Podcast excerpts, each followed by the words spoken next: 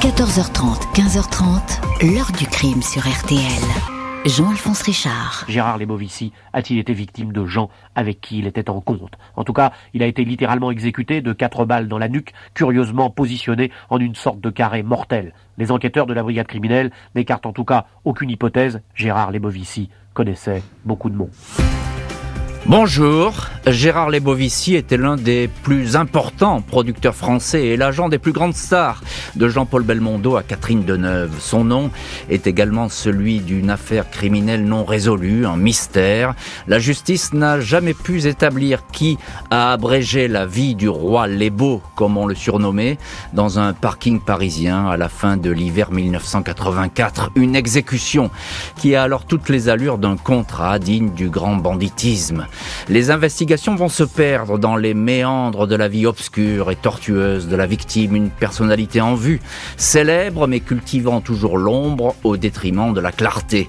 38 ans après, la clé de ce crime mystérieux a peut-être été trouvée. Il fallait aller la chercher avec insistance dans la vie la plus intime de l'Ebovici et dans le monde de la nuit. C'est une ex-call girl, une ancienne fille de Madame Claude qui, avant de mourir, a laissé ce témoignage spectaculaire et livrer le nom du meurtrier présumé du roi Lébeau. Un scénario de polar que je vais vous raconter avec nos invités, dont le journaliste Frédéric Ploquin, à l'origine de ces révélations. 14h30, 15h30. L'heure du crime sur RTL.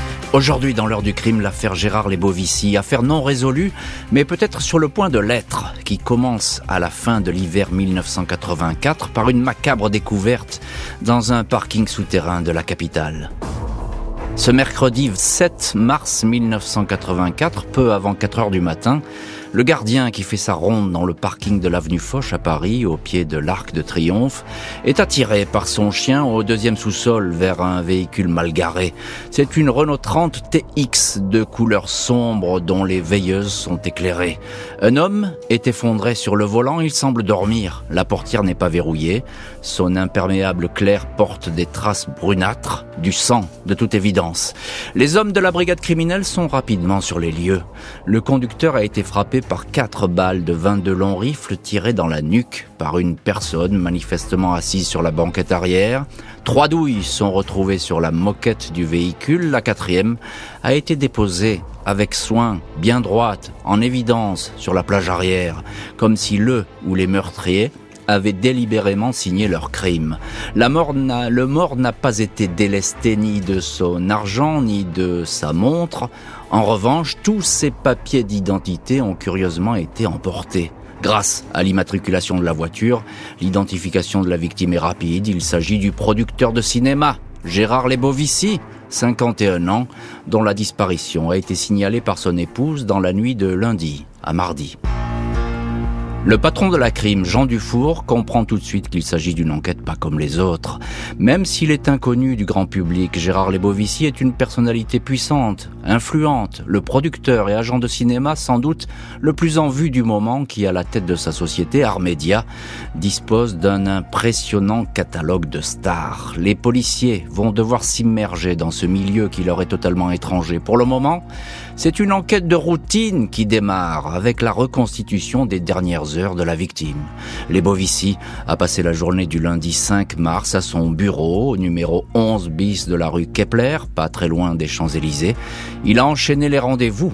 Il a déjeuné avec l'exploitant de salle Serge Siritsky. Selon lui, Lebo était égal à lui-même, peu bavard comme à son habitude. Plus troublant, à 17h30, un homme a essayé de le joindre à trois reprises. Régine Cordelier, l'assistante, fait barrage.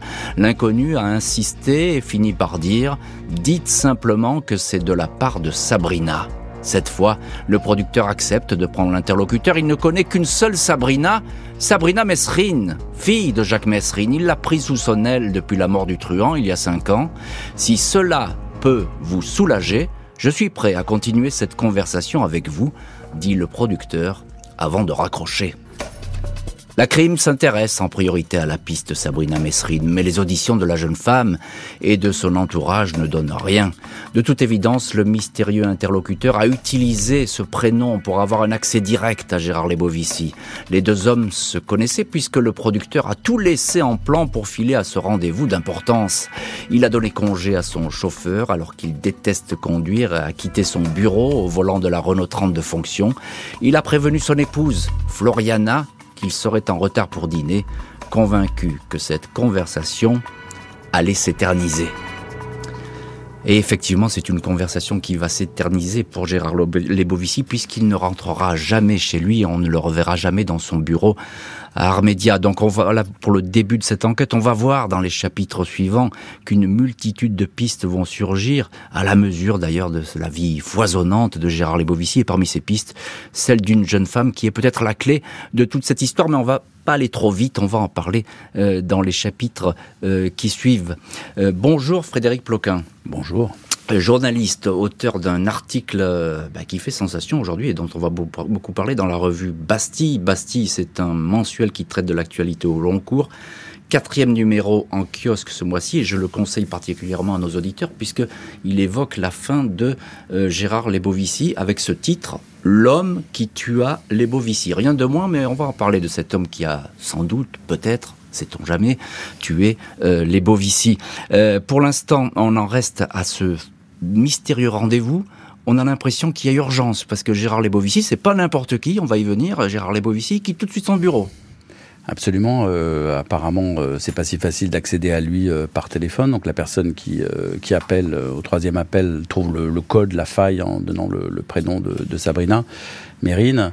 À partir de là, il est, est, totalement, il est évident, en tout cas pour n'importe quel enquêteur criminel, que il connaît son interlocuteur puisqu'il accepte de tout planter sur le champ, de téléphoner à la maison pour dire je reviens pas tout de suite et de partir à ce à ce rendez-vous. Donc il a quelque chose je, ne dirais pas qu'il doit quelque chose à cette personne, mais il lui doit au moins le fait d'être présent au rendez-vous pour entendre ce qu'il a à lui dire. Et puis ça c'est le premier, oui, premier C'est le premier point évident. Et puis Frédéric, les, deux hommes se connaissent, c'est une évidence. Absolument, parce que je, il, est, évident que Gérard Labovici, euh, avec ses engagements, euh, son emploi du temps, euh, sa famille de l'autre côté, ne serait pas allé comme ça rencontrer un inconnu à cette heure de, de, de la journée pour un motif euh, euh, flou. Non, ça, paraît, ça paraît totalement évident que s'il accroche et s'il quitte euh, séance tenante son bureau pour le rejoindre sur le champ, en marquant juste sur un petit mot, sur un petit bout de papier, un prénom, une adresse, enfin,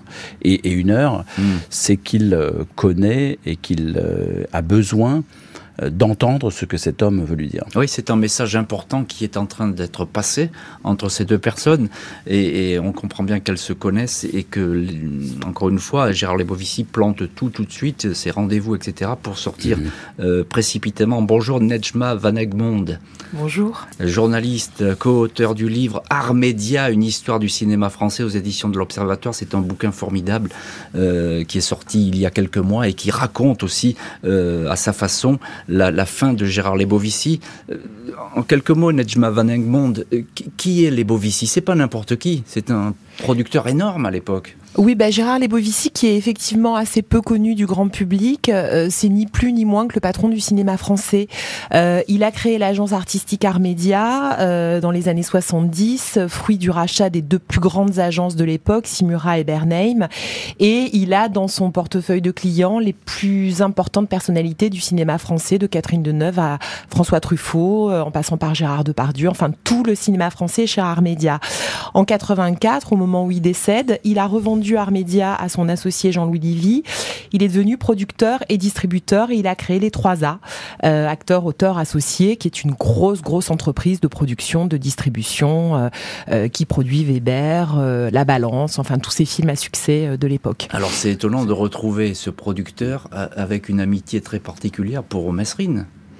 Puisque c'est de Mesrine dont on parle là tout de suite, hein. c'est le nom Sabrina Mesrine qui, surgit dans le décor. Oui, alors euh, les Bovici, c'était une personnalité extrêmement, euh, extrêmement complexe et passionnante parce que euh, c'était effectivement un homme de, un homme de, cinéma, de pouvoir, mais pas de paillettes. C'est-à-dire qu'il a toujours exercé dans l'ombre. Il était extrêmement taiseux. il avait parallèlement à son activité d'homme de cinéma une activité d'éditeur. Il éditait les situationnistes, Guy Debord, etc. et et il était fasciné euh, par les truands et notamment par Jacques Messrine, dont il avait réédité l'autobiographie en France. Donc il y avait cette euh, euh, voilà ces, deux facettes à ici qui le rendaient si, si sulfureux. Frédéric Ploquin, on entend ce que dit Nedja Van Egmond. il y a cette attirance pour les truands et puis pour la fille de, de Messrine qui, qui, va prendre un petit peu comme sa propre fille. Absolument. On est en, faut rappeler quand même, on est en 1984. Moi, d'ailleurs, je suis déjà journaliste. Hein. Je suis travaillé au Matin de Paris. Ça pas, mon cher Frédéric J'ai 26 ans et je suis envoyé par le Matin de Paris parce qu'à l'époque, je saute sur toutes les affaires, sur toutes les énigmes criminelles déjà en 1984 et je suis envoyé au parking Foch à l'époque par le Matin de Paris pour couvrir. Je, vous rassure, moi aussi. Ce qui, ce qui donne une idée de, la, y avait un de la fidélité au sujet. Et effectivement, euh, à l'époque, j'avais également rencontré d'ailleurs euh, précédemment Sylvia Jean-Jacot, qui était donc la, la, veuve Mérine, on va dire, la dernière compagne de Jacques Mérine. Et euh, donc, je m'étais plongé dans, dans, dans, voilà, dans, dans le, mystère de, de, ce milieu. Et, les Bovici, lui, lui sa, sa, fascination pour les bandits, elle est, absolument, elle est intellectuelle d'abord, mais, et là on entrevoit un peu ce qui va se passer un peu plus tard, et ce, qui va nous intéresser dans l'énigme criminelle, il va prendre sous sa coupe littéralement euh, la fille Sabrina Mérine, et décider de, de, la protéger d'une certaine façon. Voilà, une très jeune fille qu'il trouve. Voilà, il, il, se prend on va dire, euh, pas, d'amour, parce que c'est une jeune fille, mais il se prend d'affection, d'affection pour cette très jeune fille qu'il prend sous son aile. Comme un mentor le ferait, les investigations vont mettre au jour les multiples vies du patron d'Armédia, un carnet d'adresses dans lequel se côtoient acteurs célèbres, financiers, truands de haut vol, gauchistes révolutionnaires et jolies femmes. Comment s'y reconnaître? La brigade criminelle est sur tous les fronts pour tenter de retrouver le ou les tueurs du parking Foch. Le cas Mesrine a été disséqué. La maison d'édition Champ Libre, création de Gérard Lebovici, vient de rééditer l'instinct de mort de Jacques Mesrine. Indifférent aurait-il opposé le producteur aux ayants droit? Aucun indice ne permet de le dire. La police s'intéresse aussi à un billet manuscrit retrouvé froissé dans la poche de la victime et stipulant François 18h45, rue Vernet. L'heure coïncide avec l'entrée de l'Ebovici dans le parking Foch. Le ticket retrouvé dans la Peugeot en atteste. Mais impossible d'identifier ce mystérieux François. Les enquêteurs songent à François Bess, ancien lieutenant de Messrine. Gérard Lebovici, qui semblait montrer une fascination pour certains truands, avait-il rendez-vous avec Bess? Après vérification, l'hypothèse s'effondre. Une quinzaine de François sont entendus, parmi lesquels l'acteur François Perrier, qui sera convoqué par la PJ mais le François qu'on recherche ne se manifestera pas et ne sera pas identifié. Les policiers continuent à visiter les multiples cercles dans lesquels évoluait Gérard Lebovici, il faut bien avouer qu'on s'y perd. L'homme invisible du cinéma français, comme le présente alors un journal, entretenait par exemple des liens étroits avec l'ultra-gauche révolutionnaire, et notamment avec Guy Debord, le pape des situationnistes, un écrivain de l'ombre qu'il éditait et finançait. Cette piste, très politique, peut-elle expliquer le crime? Aurait-on voulu atteindre Guy Debord en éliminant son protecteur? Là encore, après de longs mois de recherche, l'hypothèse est écartée. Une impasse totale, dit un policier. Au fil du temps, les enquêteurs vont encore se pencher avec assiduité sur un possible différent commercial qui aurait pu dégénérer. Au moment de sa mort, Gérard Lebovici était effectivement en guerre avec le plus grand producteur de cassettes vidéo du moment, René Château. Au cœur de cet affrontement, le marché des masters, les bobines qui permettent la production des cassettes VHS, des millions de francs en jeu. La piste est alléchante, reprise par des journaux qui n'hésitent pas à calomnier René Château mais il ne s'agit que d'une affabulation. Après six ans d'enquête, le juge Alain Verlaine n'a devant lui que des probabilités et pas de vérité. Floriana Lebovici, la veuve, a sollicité l'avocat et ami de la famille, maître Kiechman, pour faire bouger le dossier. Elle a même l'idée d'embaucher un détective privé face à ces investigations qui restent improductives. Il faut ajouter à ce catalogue le monde de la nuit, des femmes et des tables de jeu, un univers dans lequel aimaient se fondre et frissonner les Bovici. Il fréquentait ainsi les lieux les plus interlopes jusqu'au quartier rouge d'Amsterdam et de Francfort, ses amis proches le savaient amateur de call girl, rencontre pas toujours éphémère, parmi ses nombreuses maîtresses, il a eu une protégée, une fille grande et mince, blonde, qui porte au poignet un cobra tatoué. Elle s'appelle Véronique Troy, il l'aurait rencontrée dans un hôtel lors du festival de Cannes. Elle officiait dans un bar de nuit de la rue Pierre Charon, quartier des Champs-Élysées. Elle y vendait ses charmes. Officier à l'époque, car Véronique, elle aussi, est morte. Et on va voir dans les chapitres suivants si cette mort est liée à celle de Gérard Lebovici. On en reste pour l'instant à cette enquête euh, qui s'éternise et qui s'enlise. Il y a trop de pistes. Nejma Van Egmond, vous qui avez euh, étudié toute la vie de Gérard Lebovici dans votre bouquin Armédia, une histoire du cinéma français, euh, on a l'impression que ces pistes et cette mort, elles sont à l'image foisonnante de Lebovici. Il y a, trop. Il, s'intéressait à tous les Bovici finalement. Oui, effectivement, il s'intéressait à tout. Il s'intéressait à l'édition, il s'intéressait au cinéma, il s'intéressait euh, au cinéma populaire et au cinéma d'auteur. Il avait un pied rive droite, un pied rive gauche. Bon, il, était partout. Donc effectivement, euh, on a creusé toutes les pistes et euh, toutes les pistes à tour de rôle ont eu, ont, pris un peu le dessus. C'est-à-dire qu'à un moment, c'est l'hypothèse château qui a prévalu. Ensuite, ça a été l'hypothèse de bord. On, on, a même évoqué le fait qu'il aurait pu mettre en scène euh, sa propre mort, euh, qu'il aurait maquillé un suicide en mort. Ça, c'était l'hypothèse de, de, Costa Gavras, notamment parce que les Bovici se savaient malades et qu'il aurait voulu orchestrer cette mort. Donc, effectivement, euh, c'était un, c'était vraiment un puissant fond cette enquête. Et tout, tout est plausible euh, Nejma Van Egmond. Finalement, euh, oh, les, pistes, elles tombent les unes après les autres, mais chaque fois, on se dit ah ben oui, pourquoi pas, c'est possible. chaque fois, effectivement, ça paraît, euh, ça paraît plausible, et les acteurs de l'époque, enfin, les quelques personnes qui acceptent de se confier, ceux qui ont été ses proches collaborateurs ou même les membres de sa famille, confient eux-mêmes avoir cru ou penché pour telle ou telle hypothèse, mais n'avoir jamais eu d'intime conviction. En tout cas, ce qui est certain, c'est que, enfin, Georges Kiechman, qui était comme vous l'avez dit, un des meilleurs amis de Les Beauvissier, qui a repris un petit peu l'affaire en main ensuite, euh, explique qu'il y a eu des, euh, des vices dans l'instruction, des gens qui ont été entendus beaucoup trop tard euh, ou pas comme il fallait, et que ça a certainement mis un peu du plomb dans l'aile de l'enquête. Frédéric Ploquin, parmi ces pistes qui peuvent se dessiner, il y a déjà ce petit mot François avec ce prénom. Ça, c'est mystérieux, c'est ce mot froissé dans la poche. Est-ce que c'est lui qui l'a écrit ou est-ce qu'on l'a mis là de manière volontaire? En, tout cas, ce qui est sûr, c'est que pour la brigade criminelle à l'époque, c'est une enquête euh, éminemment touchy, délicate à traiter. Euh, d'un côté, comme on l'a dit, euh, on a on a l'ultra gauche, on a les situationnistes. De l'autre côté, on a on a les gros voyous français, mais surtout on a le monde du cinéma. Et quand on enquête sur la mort de quelqu'un et qu'on travaille à la brigade criminelle, c'est la criminelle, c'est un rouleau compresseur. Première chose qu'on saisit à l'époque, ce sont des c'est le carnet de téléphone, le carnet de téléphone de, Gérard Lebovici sur papier évidemment, parce qu'à l'époque on écrit tous nos numéros de téléphone sur papier. Et il se retrouve là avec les, les numéros, on va dire privés de tous les plus grands acteurs français. Donc par quoi commencer? Je crois que c'est assez troublant, il faut se mettre dans la tête du policier de la brigade criminelle. Il y a énormément d'hypothèses et en même temps, c'est très délicat, on va marcher, on va avancer à tâtons, on peut pas aller frapper à la porte de euh, de n'importe quel grand acteur, grande star du cinéma français comme ça sans sans prendre des gants. Donc ça ça complexifie euh, l'approche au départ. Et j'ai l'impression que c'est ce qui va perdre un peu les, les policiers d'une certaine manière, ils vont perdre le fil d'une chose qui est extrêmement importante quand on cherche à résoudre euh, un crime, c'est le mobile.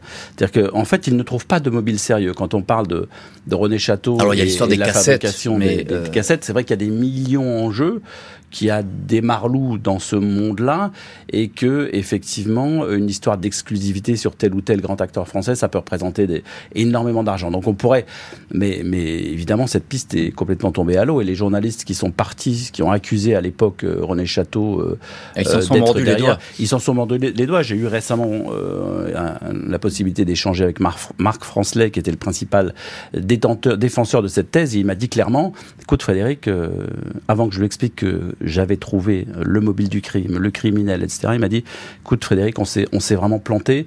Euh, je le reconnais aujourd'hui. Ça fait partie de mes plus grands ratages professionnels. Donc des journalistes, des grands journalistes se sont fourvoyés, se sont plantés.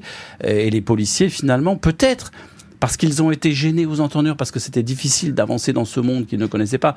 Euh, les policiers de la crime, ils, sont, ils peuvent enquêter sur un crime dans les, dans, les beaux quartiers. Ce que vous dites, il y a eu un effet tunnel finalement. Euh, ils, se sont engouffrés dans un truc, il y a tellement de choses à regarder et à explorer. Et puis tellement de portes délicates à pousser, on en, de, on portes en perd peut-être l'élémentaire. Probablement, qui est en gros de revenir à chaque fois au mobile, et qui peut avoir intérêt, vraiment intérêt. Alors ça, c'est extrêmement intéressant et très vrai en matière d'enquête euh, criminelle. Nejma euh, Van Egmond, il y a euh, une piste qui va se dessiner et se refermer, il faut le préciser, euh, c'est celle des situationnistes, la piste politique.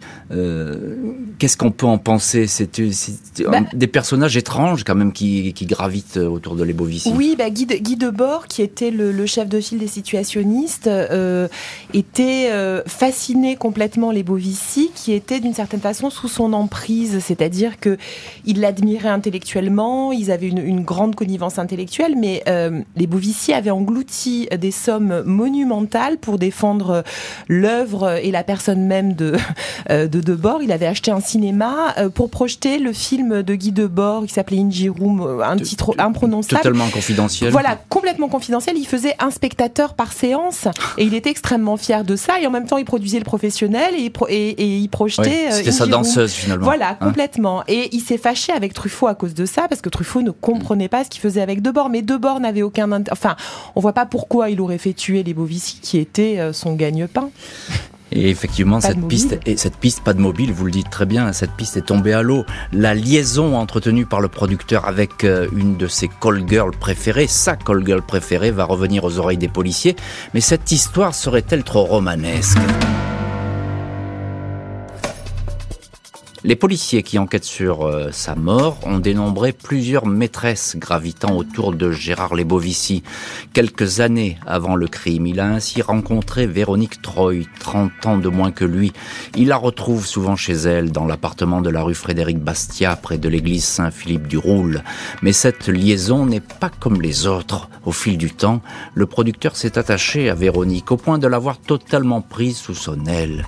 Une espèce de liaison filiale est apparue à sa meilleure amie, Patricia Herzmann, elle aussi call girl, ancienne fille du réseau de Madame Claude, Véronique Troy a souvent confié que les Bovici étaient son deuxième papa, un père de substitution, car son vrai père, un certain Dimitri Troitsky, un russe blanc émigré à Paris, est toujours, lui, en vadrouille.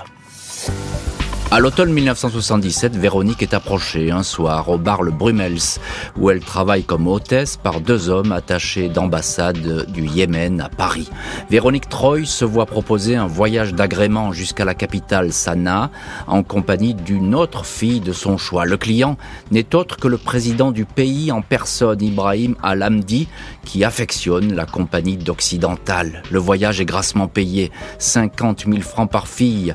Le 2 octobre 70, Véronique Troy et une copine, une italienne prénommée Franca, quittent la France. Le voyage va tourner au cauchemar. Les deux filles, pour des raisons jamais réellement établies, sont retrouvées mortes, abandonnées en plein désert, nues et mutilées. Ont-elles été tuées parce qu'elles se promenaient sans voile et au volant d'une voiture? Ou ont-elles servi d'appât pour piéger le président yéménite? Personne ne le sait. Patricia Hersman apprend la nouvelle à Gérard Lebovici. Une fois le choc passé, il ne souhaitera plus évoquer cette histoire. À l'époque, la police a recherché en vain le vrai père de Véronique, mais celui-ci est resté introuvable introuvable, mais ô combien informé de la mort horrible de sa fille Véronique. On va voir quelle conclusion va tirer euh, cet homme, Dimitri Troitsky, de cette mort. On verra ça dans le chapitre suivant. Alors pourquoi cette liaison importante dans la vie de Gérard Lebovici, Frédéric Ploquin, journaliste qui a enquêté sur cette affaire. Euh, pourquoi cette histoire n'a pas été davantage creusée par les enquêteurs, cette vie privée finalement un peu interdite de Gérard Lebovici? Bah, Je pense qu'il y, avait des, limites, mais euh, ça n'a pas empêché de se poser un certain nombre de questions. Mais, mais de toute façon, en enquêtant sur euh, Véronique, on n'aurait pas trouvé grand-chose, outre le fait que euh, ce qui aurait été un peu troublant parce que à la mort de, Véronique, donc qui ne revient pas du Yémen, a priori l'hypothèse c'est quand même qu'il y a un coup d'État qui a été fomenté, qu'elle ait servi d'appât, qu'on les a envoyés là-bas, euh, que Véronique elle a rien compris de ce qui se passait. Je rappelle quand même que c'est Patricia, la meilleure copine de Véronique, ce sont deux filles qui l'une est blonde, l'autre est brune, elles ont 4-5 ans de différence. Elles se sont rencontrées euh, l'été 75 à Saint-Tropez, ce sont les meilleures copines du monde. Patricia a l'habitude de dire, oui, Véronique, c'est ma, ma c'est ma moitié d'orange, pour hmm. dire à quel point elles sont fusionnelles. Elles euh, arpentent, euh, elles ont, elles ont entre 18 et, 20, et 25 ans, elles arpentent, elles sont, elles sont forées dans toutes les boîtes de nuit de, chic de la capitale. Elles, ont, leur table et leur verre chez, chez Régine. Et, c'est comme ça qu'elles se sont, voilà, partout où elles rentrent, c'est ces deux, deux grandes bringues un peu, un peu, un peu menues, elles font sensation. À partir de là, euh, quand, lorsque, lorsque disparaît Véronique, c'est Patricia qui va être chargé, on va dire, de mener l'enquête entre guillemets. Et, c'est une affaire d'État. Cette, cette, double exécution. les, services français vont s'y intéresser. Bah, derrière, il y, a, il y, a, la géopolitique, la diplomatie. Est-ce que le Quai d'Orsay n'est pas en train de protéger, euh, d'essayer de nouer de bonnes relations avec le nouveau régime en place? Enfin, c'est ça qui va se passer. D'ailleurs, celui qui fait un coup d'État à la faveur de cette double mort va mourir lui-même par balle huit mois, plus tard. Le, président. L'instabilité. On est en pleine guerre froide, mm. Yémen du Sud, Yémen du Nord, etc. Donc à l'époque, euh, à l'époque de cette mort, c'est Patricia, euh, sa meilleure copine, qui est chargée par le papa euh, de Véronique, donc Dimitri, dont vous avez parlé tout à l'heure, qui est bon, donc ancien espion, euh, pilote de chasse, qui a servi en, Mandchourie dans le cadre de, l'armée japonaise, qui est par ailleurs, qui, exerce un petit métier de bijou, bijoutier, qui est un peu marginal, qui, fait qui vit au fin fond mm. de, la, banlieue dans un truc euh, voilà pas, pas, très chic. Lui, il n'apparaît pas dans le décor de cette, de cette enquête. Il envoie Patricia au front. Et Patricia, à un moment donné, il y a une scène que je raconte brièvement qui est capitale. C'est le moment où, Dimitri, le papa, demande à Patricia de l'accompagner pour aller voir ce que Véronique a laissé dans son appartement vide, puisqu'elle ne reviendra jamais. Elle est revenue dans un cercueil. On, va, on va en parler. Et cette perquisition, cette perquisition, justement, c'est pas une perquisition. Ils y vont avant les policiers et ils vont faire des découvertes essentielles pour la suite de l'histoire. Et on va voir quelle découverte ils vont faire. Encore un mot, Nedja Van Egmond. Euh, on a l'impression que c'est un mentor, les Bovici. Il a pris sous son aile euh, la fille de Messrine. Là, c'est une call girl.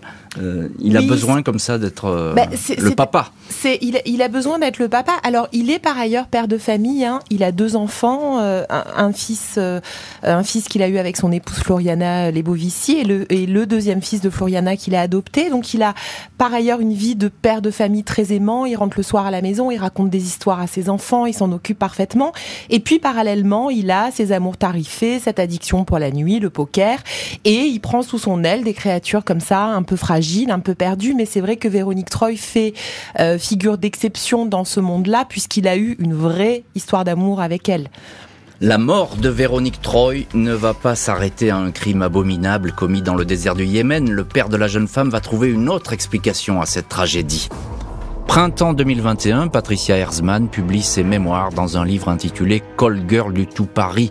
Plusieurs pages sont consacrées à Gérard Lebovici qu'elle connaissait bien et à la liaison qu'il entretenait avec sa meilleure amie, la Call Girl Véronique Troy, tuée en 1977 au Yémen.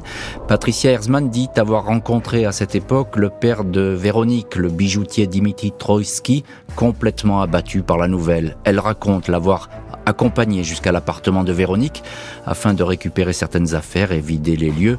Ce jour-là, ils sont tombés sur la liasse de 50 000 francs que les Yéménites avaient donné à la jeune femme pour le voyage, sur un fusil à pompe que lui avait offert un richissime ancien amant et surtout sur deux fausses cartes d'identité que Patricia tente tant bien que mal de dissimuler. Dimitri Troitsky demande à les voir. L'une d'elles est établie au nom de Véronique Lebovici. Il s'était soudain senti floué ou trahi, cette carte d'identité en main. Il a été submergé par un cruel sentiment de tristesse et d'abandon, écrit Patricia. Patricia Herzmann affirme que depuis ce jour, Dimitri Troitsky, ancien militaire et espion, familier des armes, aurait fait une fixation sur Lebovici, un homme qui en quelque sorte aurait voulu lui voler sa fille. Pendant des mois, des années, il va se renseigner sans relâche sur ce voyage au Yémen, de plus en plus obsédé par la figure du producteur de cinéma. Une haine allant crescendo jusqu'à souhaiter sa mort et peut-être lui tendre un piège dans le parking Foch. Le jour où A été tué de 4 balles de 22 mm dans la nuque, j'ai compris aussitôt que Dimitri était passé à l'acte. Je me suis bien gardé de le dire aux enquêteurs. Écrit encore Patricia Herzmann. L'homme qui tua Lebovici, c'est Frédéric Ploquin, journaliste. Le titre de votre article dans la revue Bastille, quatrième numéro en kiosque ce mois-ci, dans laquelle vous révélez la, eh ben, tout simplement l'auteur euh, du crime, de l'assassinat de Lebovici.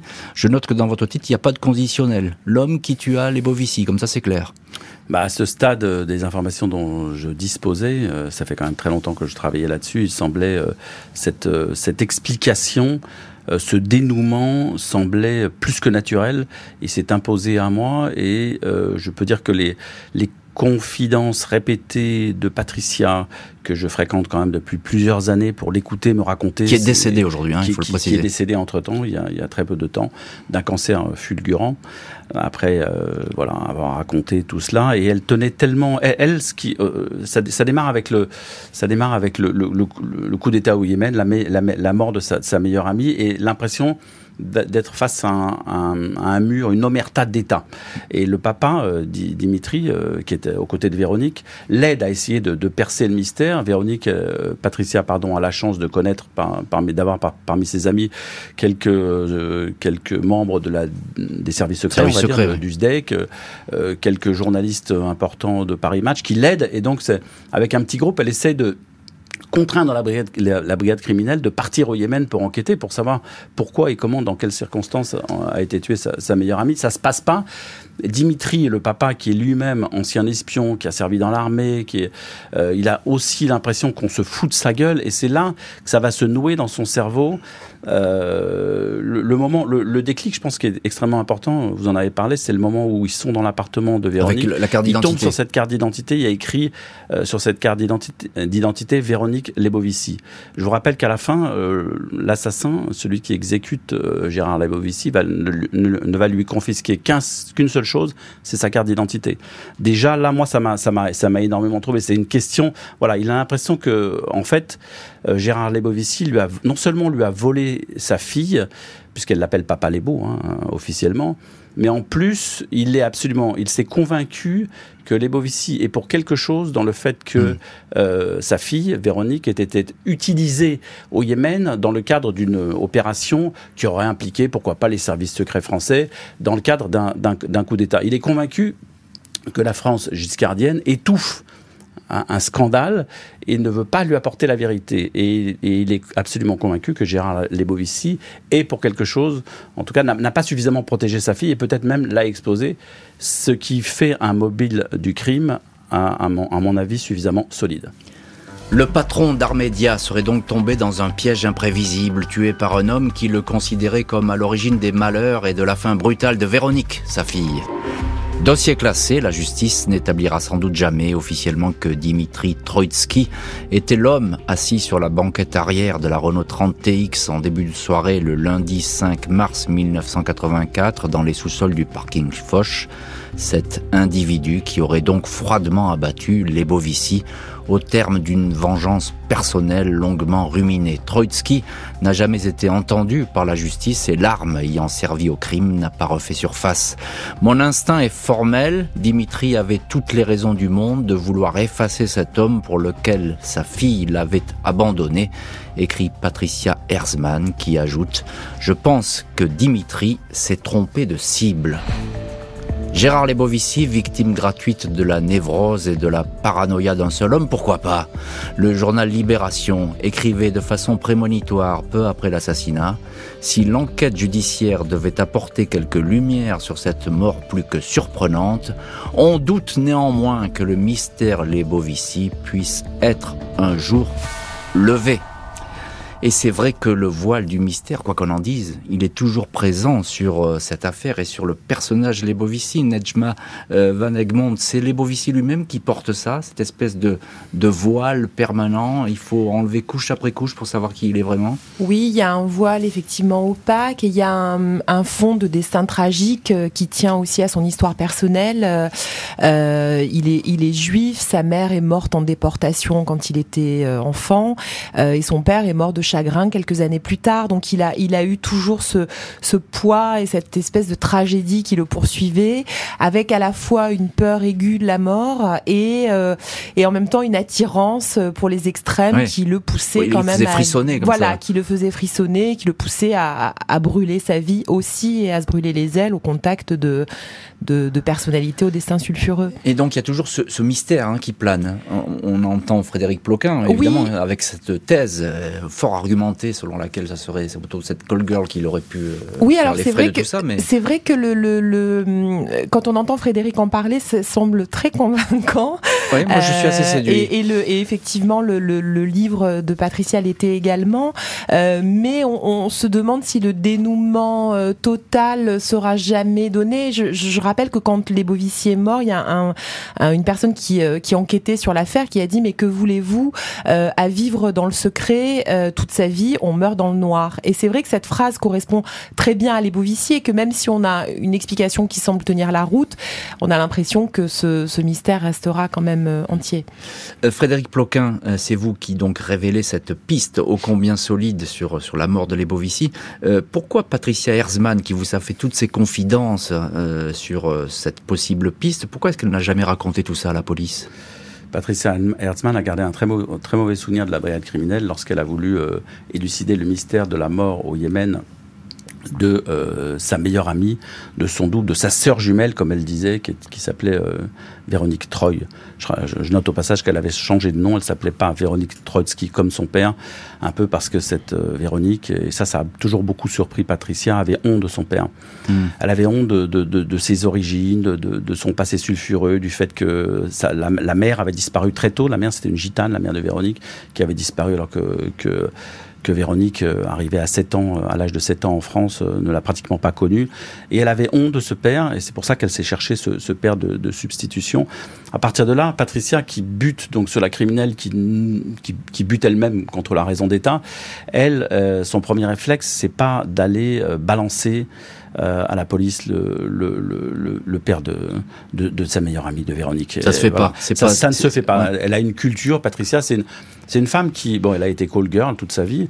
Et oui, moi, puis je, chez Madame Claude. passage que j'attache autant d'importance à mes sources qu'elle soit call girl, président de la République ou archevêque, et que moi je ne fais aucune différence parce qu'il y a des gens qui pourraient objecter de cela. Oui, mais c'est la parole d'une call girl. Pour moi, la parole d'une call girl vaut autant que celle de l'archevêque ou du président de la République. Non, je, je, je le dis parce que c'est un, c'est important. Et à partir de là, euh, Patricia, elle, elle avait néanmoins ça sur le cœur. Et lorsqu'on a commencé, euh, pour, dans le cadre de ce livre au départ, euh, Call Girl du Tout Paris a, discuté, j'ai bien senti que c'était le secret hmm. qui, qui, qui l'a hanté le plus. C'était voilà, raconter enfin, parler de Véronique et dire qui avait tué Gérard Lebovici. Et on sait très bien que chez Madame Claude, évidemment, le silence est d'or. Hein. Elle apprenait ça à ses filles, donc elle ne parlait pas elle-même. Donc l'omerta même. L'omerta. Euh, tout dernier mot très court avec vous, Nejma Van Egmond. On a l'impression que finalement toutes les morts lui vont bien à Lebovici. Oui, absolument. Toutes les morts lui vont bien et toutes composent des scénarios euh, absolument euh, fantastiques.